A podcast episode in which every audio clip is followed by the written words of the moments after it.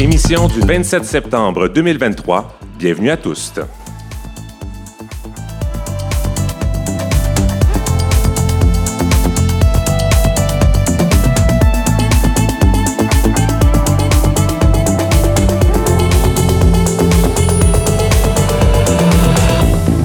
Kim Roy-Grenier au microphone. Aujourd'hui à l'émission, on a beaucoup parlé d'identité de, de genre ce mois-ci.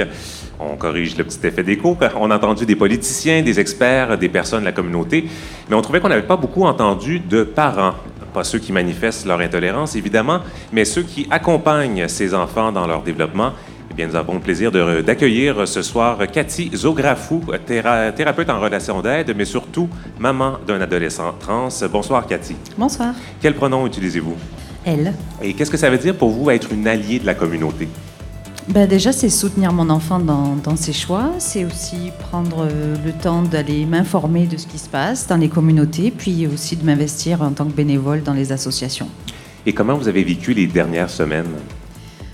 Ben, à vrai dire, je trouve ça assez triste, mais euh, j'ai évidemment le regard de, de- de parents qui, qui essaient d'être bienveillants.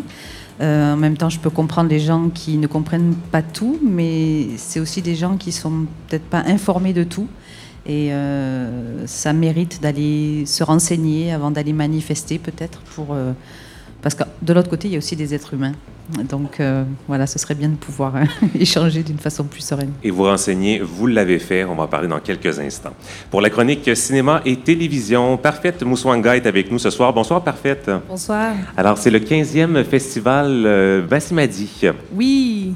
et vous allez nous en parler. Qu'est-ce qu'on peut retrouver à ce festival? Oh, toutes sortes, euh, toutes sortes de, de belles choses, euh, vraiment. Euh, des œuvres cinématographiques euh, afro-queer, l'art queer. On va en parler. Excellent. Alors nous sommes en direct du bar Le Normandie dans le village à Montréal. C'est parti pour tous. Alors, euh, elles ont été plusieurs à l'avoir répété sur plusieurs tribunes dans les dernières semaines. Le soutien de la famille joue un rôle déterminant dans le bien-être d'un enfant qui affirme son identité, de genre, son identité de genre ou son orientation sexuelle. Alors, ce soir, on vous propose un, un témoignage d'une maman qui a décidé d'offrir ce soutien, même si le cheminement n'est pas toujours évident. Cathy Zografou, rebonsoir. Bonsoir.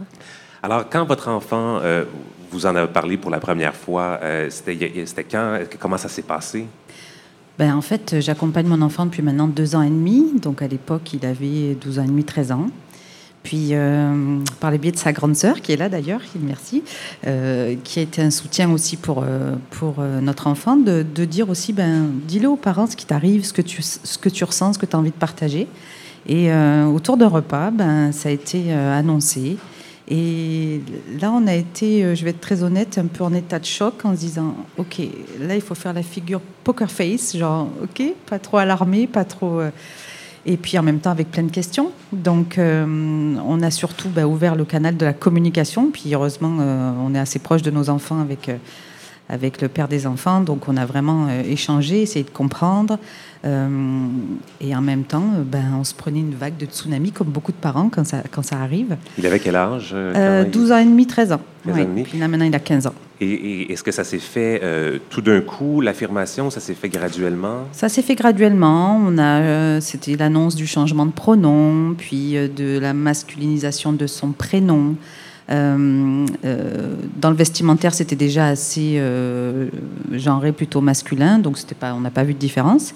Mais euh, c'était aussi s'affirmer auprès de l'école, euh, d'aller le dire et de, de demander aussi que ce soit un soutien, qu'on soutienne son, ses prénoms et son pronom. Euh, et l'école a plutôt bien suivi, donc ça, je, les en remercie parce que c'est pas toujours évident. Euh, puis ça a été donc de Yale, on est passé à Hill parce que alors, je ne sais pas, j'avoue, très honnêtement, je ne sais pas si c'est lui qui nous a préparé gentiment à une progression ou s'il était lui aussi en réflexion. Je n'ai pas vraiment la réponse, mais en fait, on était à l'écoute. On était à l'écoute à se dire, OK, en fait, on va apprendre avec lui parce qu'on ne sait pas. Puis, euh, puis moi, j'ai fait la mère cool. hein. Bon, c'est cool, ça va, je suis ouverte, c'est moderne. Puis en fait, au bout de deux mois, euh, non, c'était pas cool du tout. Je, je me mettais à avoir des crises d'angoisse, à pleurer, à me dire mais comment je vais pouvoir l'aider, comment je vais pouvoir l'outiller en tant que maman? Euh, dehors, ben, c'est la jungle, hein, on le voit bien déjà les réactions qu'on peut voir euh, autour de certains débats. Je me dis bon, quel rôle moi je peux, comment je peux l'aider? Et comment vous avez répondu à cette question Ben, je suis allée me renseigner, donc je suis allée euh, démarcher des associations, je suis allée, je, suis allée lire aussi des livres, on en parlera peut-être plus tard. je suis allée me renseigner, puis j'ai commencé par le centre de santé Meraki. M-E-R-A-K-I, euh, qui est sur Montréal et donc qui est un soutien avec des professionnels de santé. Et euh, là, j'ai pu faire une première rencontre avec des, des parents, d'autres parents, en Zoom, euh, qui vivaient la même situation. Et ça, j'ai trouvé ça extrêmement. Ben, ça fait du bien parce que d'abord, on avait les mêmes questionnements, mais on ne se sentait pas tout seul. donc on se disait, OK, bon, ben, on peut aussi échanger, on peut être soutenu. puis ça, c'était déjà un premier pas. Puis après, il y a tous les questionnements de bah, c'est quoi le changement de mon enfant? Donc ça a été, euh, alors comme tous les parents, hein, je vais être très honnête, on freinait de tout. On disait pas non, euh, mais on freinait. Donc c'est-à-dire, euh, je pourrais prendre des bloqueurs d'hormones? Oui, d'accord, attends, on va se renseigner. Bon, c'est réversible, ok, d'accord, on va y aller. là, j'aimerais vraiment prendre la testostérone et j'ai vraiment besoin de passer ce cap. Et là, j'avoue très honnêtement, on s'est posé mille questions il y a des choses qui sont euh, justement irréversibles. Est-ce que c'est à nous de prendre ce choix en tant que mineur Donc nous, on a dit, est-ce que tu veux pas attendre tes 18 ans? On s'est posé la question, en fait, nous, qui on est, nous, pour donner cette décision aussi à un enfant qui le sent profondément? Et cette question, vous voulez te poser, en tout cas moi je, le sens avec beaucoup de bonnes intentions, mais ah, aussi avec le sentiment d'amour euh, du parent envers l'enfant. Oui. Et c'est cette même question-là, c'est celle qui est brandie par les manifestants euh, qui sont contre euh, l'enseignement sur l'identité de genre et sexuelle à l'école. Donc même question, mais posée dans des contextes différents quand vous entendez que c'est cette question-là qu'ils ont saisie et qu'ils martèlent euh, sur les grandes tribunes, qu'est-ce que ça vous fait quand vous, vous l'êtes posé, mais avec des bonnes intentions? Mais je crois déjà qu'il faut écouter son enfant, puis il faut aussi lui faire confiance. C'est-à-dire que, alors évidemment, on a des âges, mais je, parle aussi avec euh, un enfant qui est assez mature, qui m'a dit aussi une phrase quand même extraordinaire que je vais citer parce que je la trouve tellement incroyable, qui un jour m'a dit, mais tu sais, maman, en fait, on s'en fout des étiquettes. Euh, moi, je suis juste un être humain qui va aimer un autre être humain, puis euh, le reste, on, s'en fiche. Puis ça, c'est vraiment une phrase que je garde à chaque fois que j'ai des questionnements, des doutes. Je me dis, en fait, c'est ça le plus important. Donc, euh, je pense qu'il faut être à l'écoute, faire confiance aux enfants. Il y a des âges aussi. Alors moi, j'avoue que très honnêtement, c'est arrivé à un moment de l'adolescence, donc il y avait quand même une certaine maturité. Si j'avais un enfant de 6 ans ou 7 ans, je ne peux pas dire la réaction parce que je ne la connais pas. Mais par contre, il faut accompagner, ça c'est évident. Il faut vraiment. Euh, et puis moi, en tant que thérapeute, euh, moi aussi été accompagnée hein, parce que j'ai eu vraiment besoin de, bah, de travailler aussi euh, ce deuil. Alors, on fait un deuil de. Enfin, je, je vous dis comment moi je l'ai vécu. On fait un deuil d'identité, en fait mais notre enfant, il reste le même. Donc, en fait, euh, on ne perd rien. C'est-à-dire que euh, le sens de l'humour, sa façon d'être, etc., ça reste la même chose. Donc, euh, c'est juste un, passage.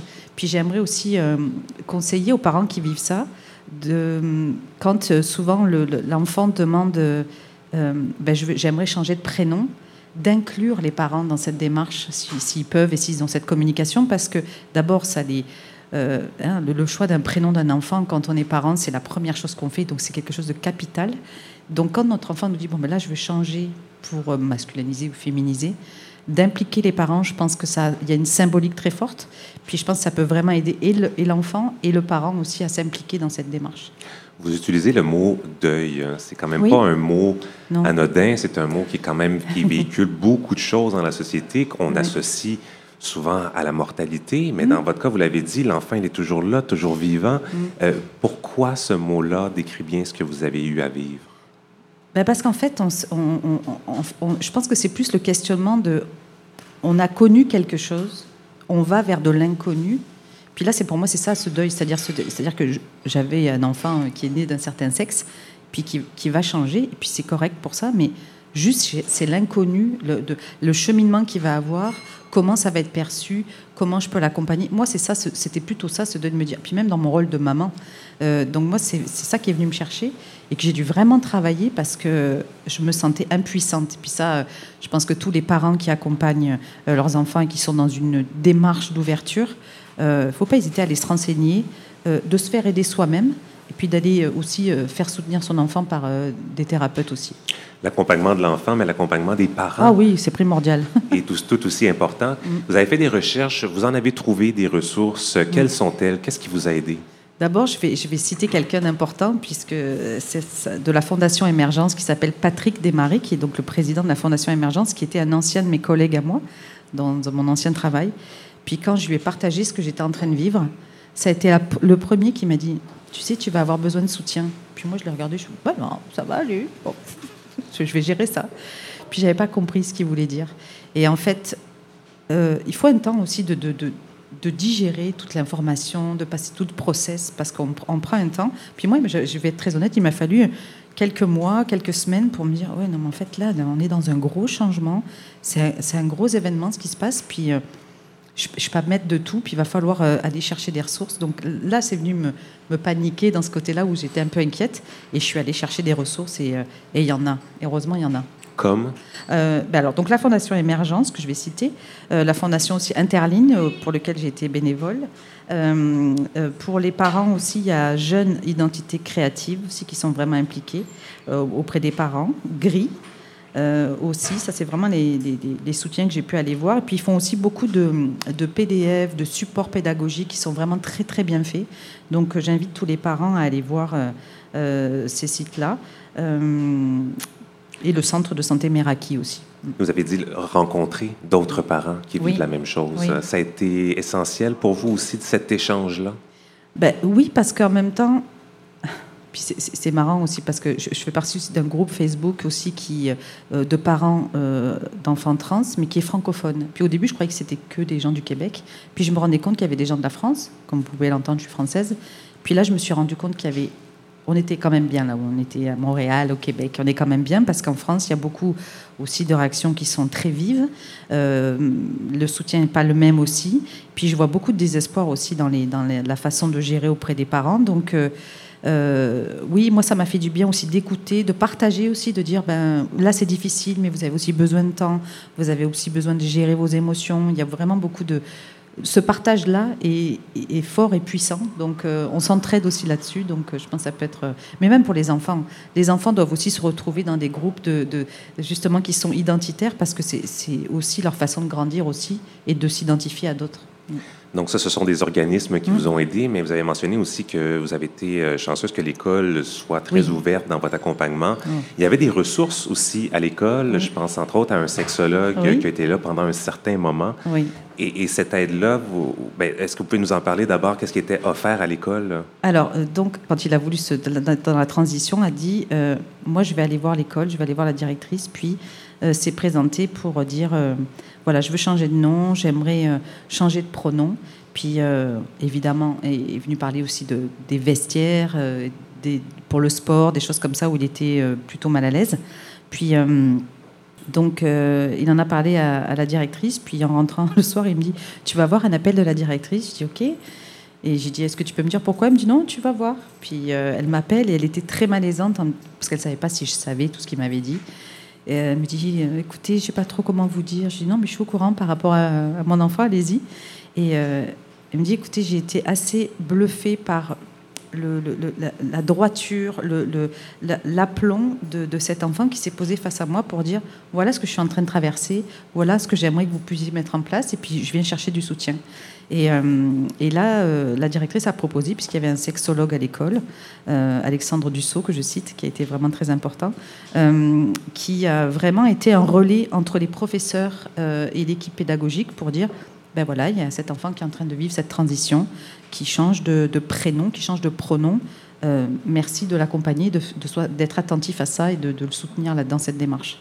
Donc ça, c'est pas toutes les écoles. En tout cas, moi, je, je trouvais ça très très beau de leur part. D'ailleurs, il, n'est plus là, le sexologue à l'école. Non, il n'est plus là. Puis quand j'ai demandé pourquoi il n'y avait plus de sexologue, on m'a dit ah ben là, on a mis un autre éducateur pour autre chose.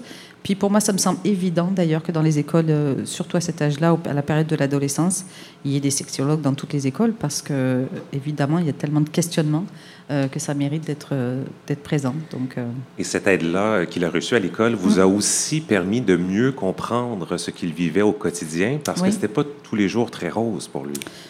Non, c'est pas toujours. non, puis alors, encore une fois, c'est pareil. Quand vous arrivez dans une école, vous êtes arrivé euh, en secondaire 1, puis que vous allez jusqu'au secondaire 5, on vous a conduit d'un certain sexe, et puis vous allez changer en cours de route. Bon, ben, vous avez des gens qui sont vos amis euh, depuis le début, puis qui vous soutiennent et qui sont là. Puis il y en a d'autres qui vous regardent, mais comme la société, en fait, ça reflète la société, qui vous regardent en disant Mais, mais pourquoi il change de ton de voix? Pourquoi il, il, fait ça? Pourquoi il change de pronom? Pourquoi il change de prénom? Donc, c'est pas toujours bien compris. Puis, euh, au début, mon enfant était très avait réponse à tout. C'est-à-dire que les personnes, il, allait face à ces personnes et disait Ok, mais voilà ce que moi je suis en train de vivre, puis il essayait d'expliquer. Puis si ça si n'était pas compris, il passait son chemin. Mais il y a quand même une fatigue et une lassitude quand ça fait deux ans que vous êtes toujours en train d'expliquer mon pronom c'est ça, mon prénom c'est ça.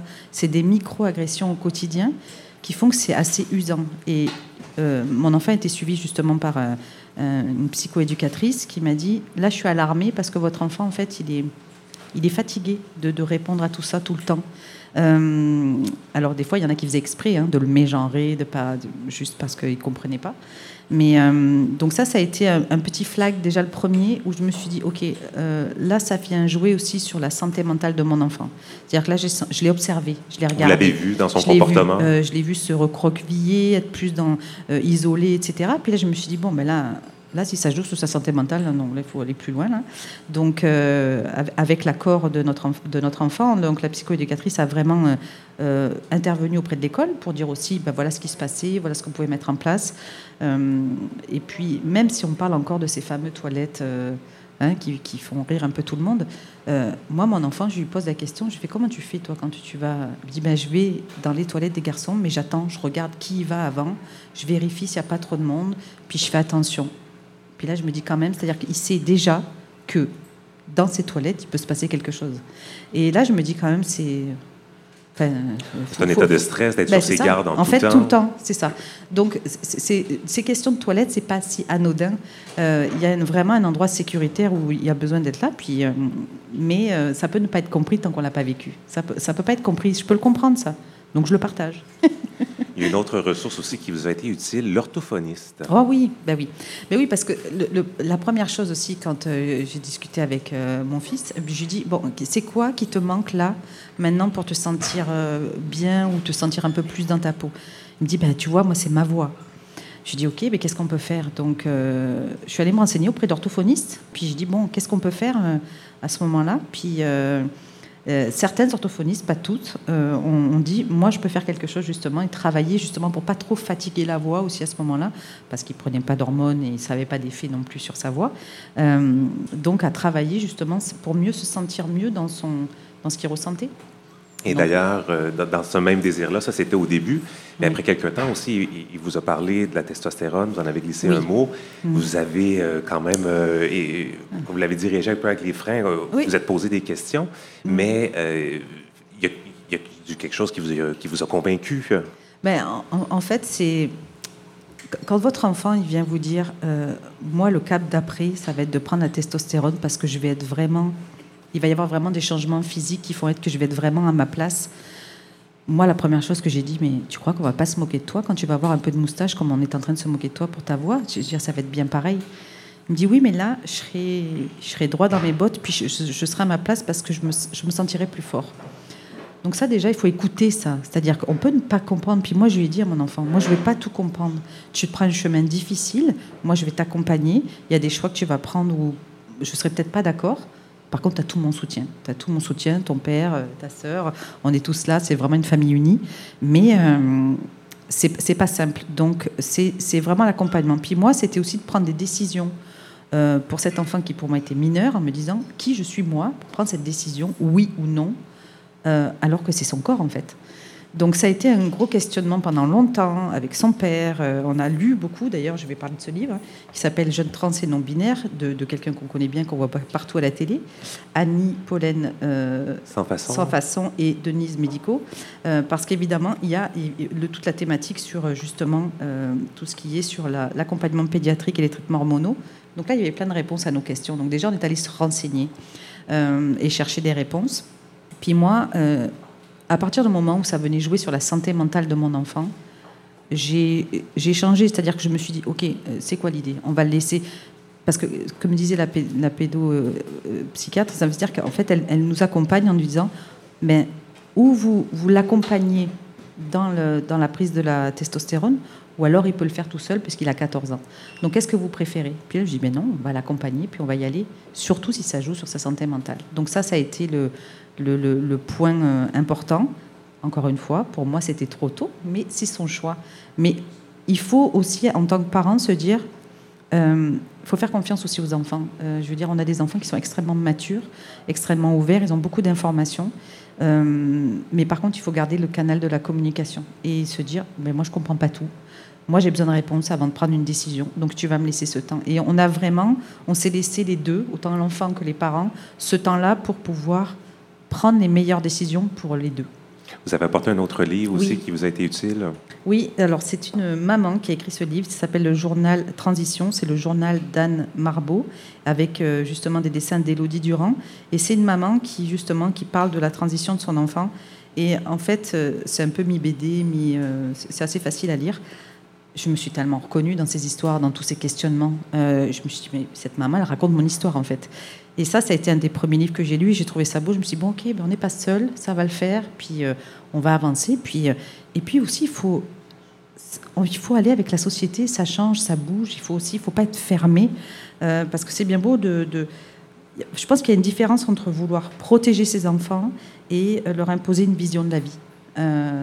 donc moi, j'ai fait ce choix de me dire, ok, on va ouvrir. Je terminerai en vous parlant de, votre travail. Vous êtes thérapeute en, relation d'aide. Clairement, on sent hein, qu'il y a une connexion entre votre, la sphère personnelle de votre vie, la sphère professionnelle. Comment ces deux sphères-là se, parlent, se nourrissent?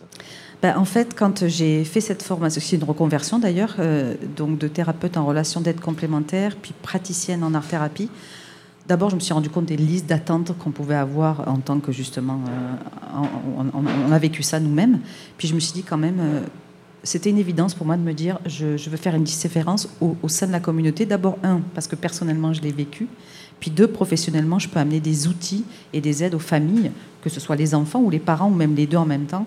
Il y a vraiment de quoi faire. Donc c'est là où je me suis dit c'est une évidence. Puis euh, je pense que je peux faire la différence et je peux aider. Donc, euh, n'hésitez pas, les parents, si vous avez besoin. oui, parce qu'on vous le dit hein, dans les organismes, il en manque des parents euh, d'enfants trans pour partager leur histoire, accompagner les autres parents. Quand je suis allée à, Interline, justement, en tant que bénévole, j'avais une réunion de bénévoles, euh, justement, puis, puis même moi, je me suis retrouvée à faire aussi des formations, par exemple, sur le polyamour. Il faut être ouvert à ça, il faut être ouvert, il faut aller se questionner, il faut aller écouter, faut grandir avec ses enfants. quand j'ai dit, ben moi, je suis dans, dans, le public qui était là de bénévoles, je dis, mais moi, je suis une maman d'enfants trans. Donc, euh, je me dis, mais c'est la première fois qu'on voit une maman d'enfant trans, en fait, et, on en manque cruellement parce qu'on on en a au bout du fil, en fait, qui nous appellent, puis on ne sait pas quoi leur dire, ou on est un peu, des fois, dépassé. Je dis, mais justement, on a ce rôle-là aussi, donc ça, c'est aussi, ça va être mon cheval de bataille. on vous souhaite euh, bon succès dans, ce cheval de bataille-là, mais aussi un, bel accompagnement euh, ben, dans votre famille. Vous semblez sur une belle voie jusqu'à maintenant. Merci beaucoup, Cathy Zegrafou.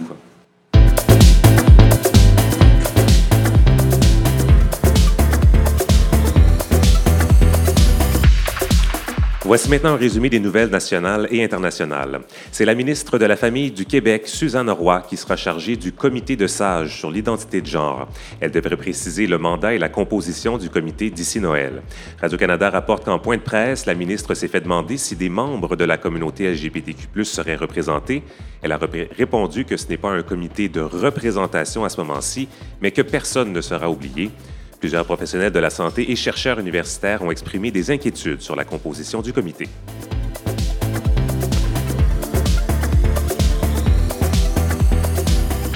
Au Nouveau-Brunswick, une nouvelle démission est survenue dans le camp progressiste conservateur en lien avec la politique 713. Selon Radio-Canada, une présidente de circonscription qui a un frère trans a quitté ses fonctions pour dénoncer les prises de position du premier ministre Blaine Higgs par rapport à la communauté trans. Un autre président de circonscription avait aussi annoncé sa démission à la mi-septembre.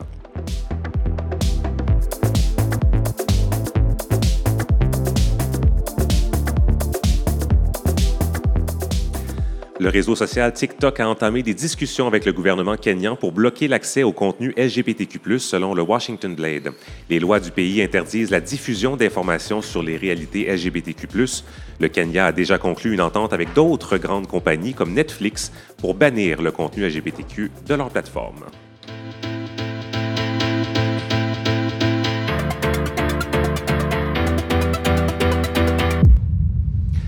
Depuis le 11 septembre, le 15e festival Massimadi célèbre la culture et les arts des communautés noires LGBTQ+.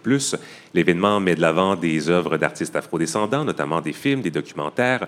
On en parle avec Parfaite Moussouanga qui a participé. Bonsoir, euh, Parfaite. Bonsoir. Alors, euh, ben, d'entrée de jeu, en prenant le temps de, de souligner, c'est quand même un, un événement qui, t'interpelle personnellement? Oh my God, oui, beaucoup. Euh, j'ai été vraiment impressionnée de, plonger dans autant de bienveillance. Euh, il y a vraiment quelque chose de profondément réconfortant quand tu arrives dans un, dans un espace où des gens qui te ressemblent sont célébrés. Euh, moi, enfin, à titre personnel, en tant que femme noire, comédienne, appartenant à la communauté, je me suis jamais vue à l'écran, je me suis jamais reconnue dans les émissions à la télé, comme, comme si mon, mon profil n'existait pas. Et j'ai vraiment tardé à me sentir à l'aise en société. J'ai très tôt eu des doutes par rapport à la place réservée aux personnes comme moi dans la culture. Et c'est précisément de ça que j'ai pu discuter avec les festivaliers la semaine dernière. Euh, parlons de représentation des personnes afro-queer à l'écran. Euh, elle est comment cette représentation en ce moment?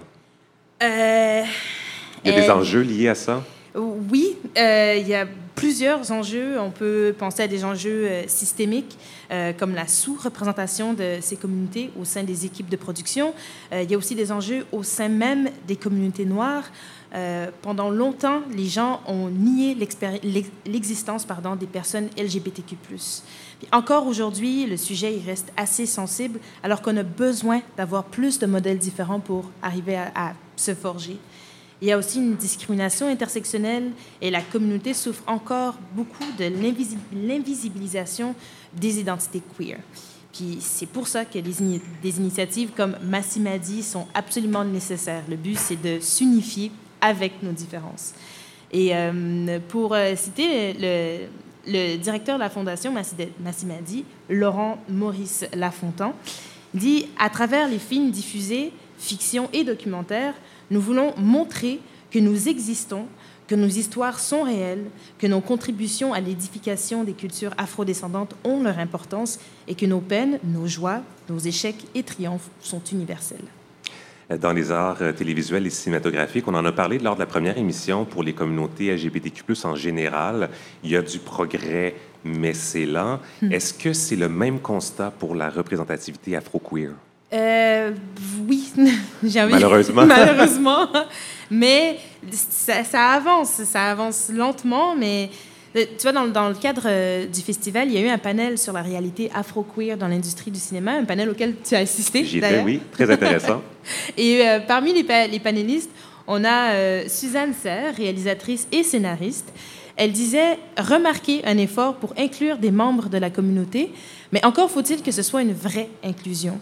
Euh, trop souvent, la production a recours à des consultants qui sont semi-écoutés, voire écartés une fois la consultation faite.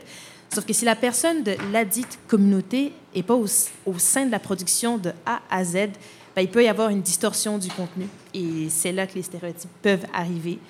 Euh, une autre panéliste, Aïcha Morin-Baldé, euh, cinéaste guinéo-canadienne, soulignait que le réseau BIPOC dans le cinéma est petit, qu'il existe, mais qu'à Montréal, on est loin derrière comparé à Toronto où c'est beaucoup plus large. Euh, pour illustrer le tout, pardon, elle racontait qu'au au dernier prix Gémeaux, Afro-Canada, une série documentaire qui retrace les 400 ans d'histoire afro-canadien en Amérique du Nord, a été nommée dans la catégorie meilleure émission ou série documentaire, mais qu'en dehors de cette équipe de production, le gala reste très blanc. Elle a également partagé des données de l'organisme Women in View, qui rapporte que les femmes et personnes non binaires noires forment le groupe qui a été le moins engagé et a reçu le moins de financement dans l'industrie au Canada. Et d'ailleurs, une étude est en cours pour dresser un portrait pour le Québec et les, résultats sont attendus en 2024. Évidemment, quand ça va sortir, on va en parler. on sera là. Comme... dessus.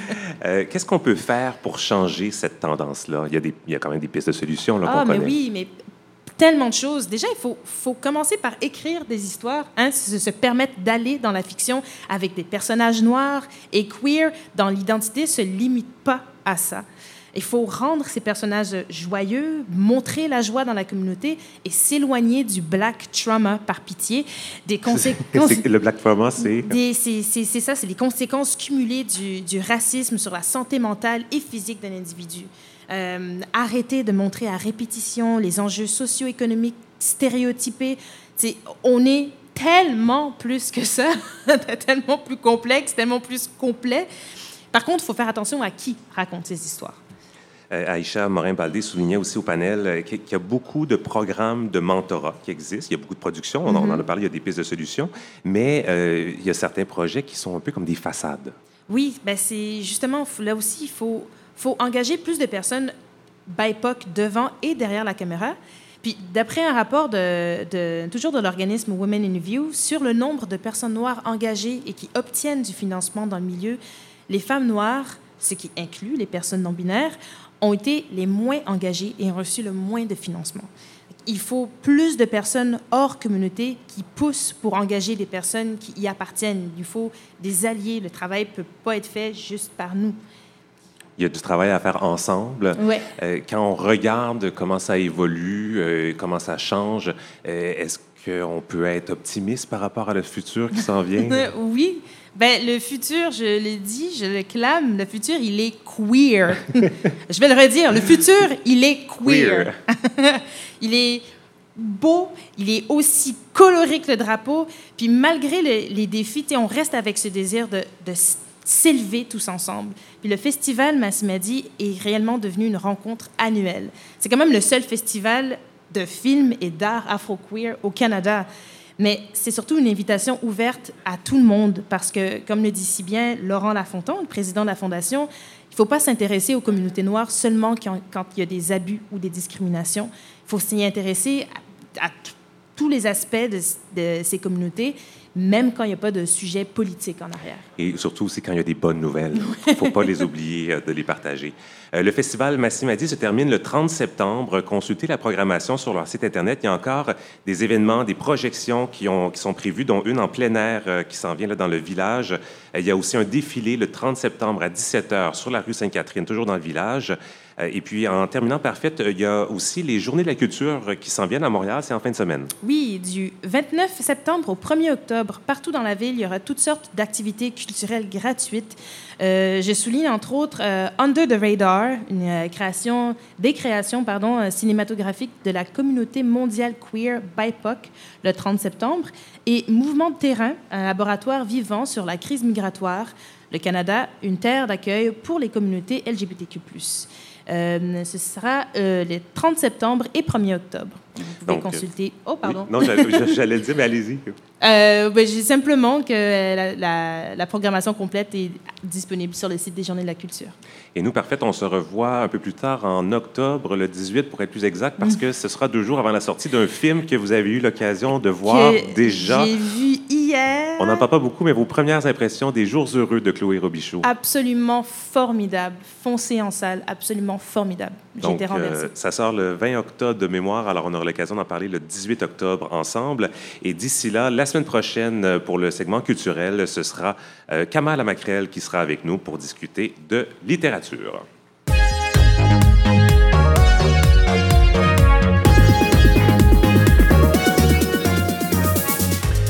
C'est déjà le mot de la fin. Je vous rappelle que samedi, le 30 septembre, c'est aussi la journée nationale de la vérité et de la réconciliation. Nous tenons donc à saluer la communauté bispirituelle et nous vous souhaitons des moments ressourçants de recueillement. Mes remerciements aujourd'hui à notre invité de la semaine, Cathy Zografou. Merci beaucoup pour votre témoignage très éclairant et authentique. Merci. À la technique Lou Perreno et interprète en langue des signes cette semaine, Marie Penel.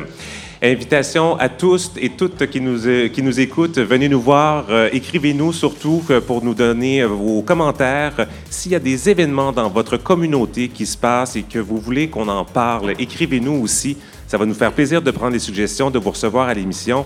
On vous rappelle qu'on est présent sur Instagram, Facebook, YouTube et TikTok. Et notre formulaire pour s'inscrire à notre infolettre est disponible sur notre site internet toust.com. Ici Kim Roy-Grenier, au nom de toute l'équipe, merci d'avoir été avec nous et à la semaine prochaine.